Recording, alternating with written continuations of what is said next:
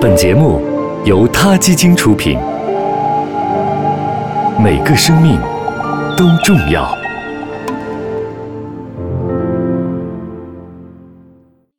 欢迎收听今天的他 Radio，获取每天最新节目推送，请关注他 Radio 微信公众号。不仅有音频文字版，还有更多关于动物的精彩资讯哦。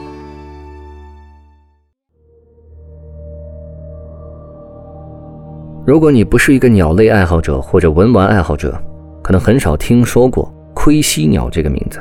它们是一种名副其实的非常奇怪的鸟类。单从长相上来看，盔犀鸟似乎更适合生活在侏罗纪时代。这种鸟不包括尾巴在内，体长可以达到一点二米。长有巨大并且强有力的喙，可以用来收集水果或者啄开腐烂的原木，寻找里面的小猎物。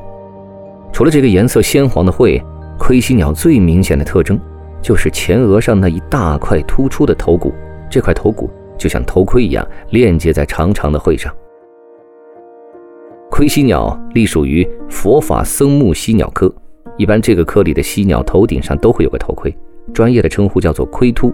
但对于一种会飞的动物来说，体重自然是越轻越好，所以大部分犀鸟的盔突都不是实心的，里面有蜂巢状或海绵状的角质组织做支撑。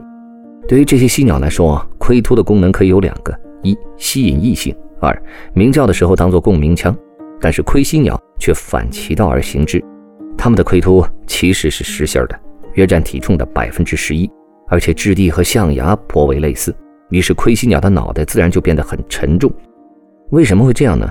对于雄性的盔犀鸟来说，盔突是争夺繁殖大权的决斗武器。在求偶的时候，雄性盔犀鸟会利用沉重的木锤互相攻击，并且它们的指腺会分泌出红色的蜡质的液体，能够染红原本是黄色的盔突。再配上黑白相间的羽毛，所以使盔犀鸟看起来异常威武。另外，盔突也是它们用来敲击树干捕食小虫子的最佳工具。一般的犀鸟都是头重脚轻的。更何况是盔犀鸟，这使得它们的飞行能力不怎么强。但是盔犀鸟以果实和昆虫为食，又生活在马来西亚和印尼的婆罗洲等热带地区，它们本来就不需要太强的飞行能力，加上个头大，小型捕食者对它们无可奈何。这种鸟的适应性其实本不差，盔犀鸟常常在不经意中携带果树的种子到远处去散播，这也让盔犀鸟赢得了“雨林农夫”的称号。在印尼的婆罗洲和加里曼丹，当地的原住民视盔犀鸟为圣灵，认为它是负责带领王者穿越冥界的引路人和上天宣达圣谕的信使，而且代表爱情的忠贞不渝。伤害盔犀鸟更被视为是禁忌中的禁忌。在中国的古代，盔犀鸟头骨变成公侯将相彰显身份的饰品，因其色泽外红内黄而被称为鹤顶红。这种来自南洋的珍稀物件，往往被收藏在富贵人家的库房当中。其实，在其他的国家，盔犀鸟的头骨也曾被视为宝物。在19世纪的英国，用盔犀鸟头骨做成的珠宝盒，是你有钱也不见得能买得到的珍品。日本人更是曾经把它作为和服的装饰物。这些都让盔犀鸟成为了人类欲望下的牺牲品。随着人类农耕时代的结束，对盔犀鸟的捕猎已经发展到了难以控制的地步。除此之外，随着东南亚的人口增长，大量的森林被砍伐，或是为了获取木料。或者是为了获取耕地，这导致了许多生物赖以生存的栖息地被破坏，盔犀鸟的数量锐减。十九世纪五十年代，盔犀鸟在新加坡彻底灭绝了。还好在比较偏远的地区尚有一些栖息地保留了下来，让盔犀鸟的种群得以延续。盔犀鸟是名列濒危野生动植物种国际贸易公约一级保护的物种，中国和有盔犀鸟栖居的所有东南亚国家都签署了这个公约。然而，商业买卖禁令并没有缓和盔犀鸟族群减少的速度，因此，IUCN 在去年把盔犀鸟的保护级别从三年前的近危改成了极危。在中国，盔犀鸟正如象牙、犀牛角和其他珍稀动物制品一样，被法律明文禁止贩售和收藏，但因为利益庞大，导致走私猖獗，黑市交易仍然十分热络，在网络上也能轻松找到非法卖家。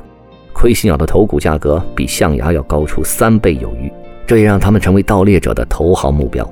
中国查扣盔犀鸟案大多发生在广东、福建两省的沿海城市以及香港。在2013年发生的一个案例当中，警方在珠海市抓获一名拥有76副盔犀鸟头骨的嫌犯。他被判处五年有期徒刑。二零一四年的七月，福建省执法官员在来自深圳的一辆长途大巴上发现了二百八十六个盔犀鸟骨。中国已经加入世界各国的行列，对象牙和犀牛角的交易表达反对的立场。中国国家主席习近平在二零一五年九月访美期间，曾誓言要对象牙的进出口制定近乎全面的禁令。这当然是一件好事，但包括盔犀鸟在内的一些较不引人注意的物种，它们的生存仍然在遭受威胁。这些物种成为了满足市场需求的容易到手的猎物。印尼动物学者哈迪普卡尔萨估计，每年被盗猎杀害的盔犀鸟高达六千只。今天的泰瑞六就聊到这里，我们下期再见。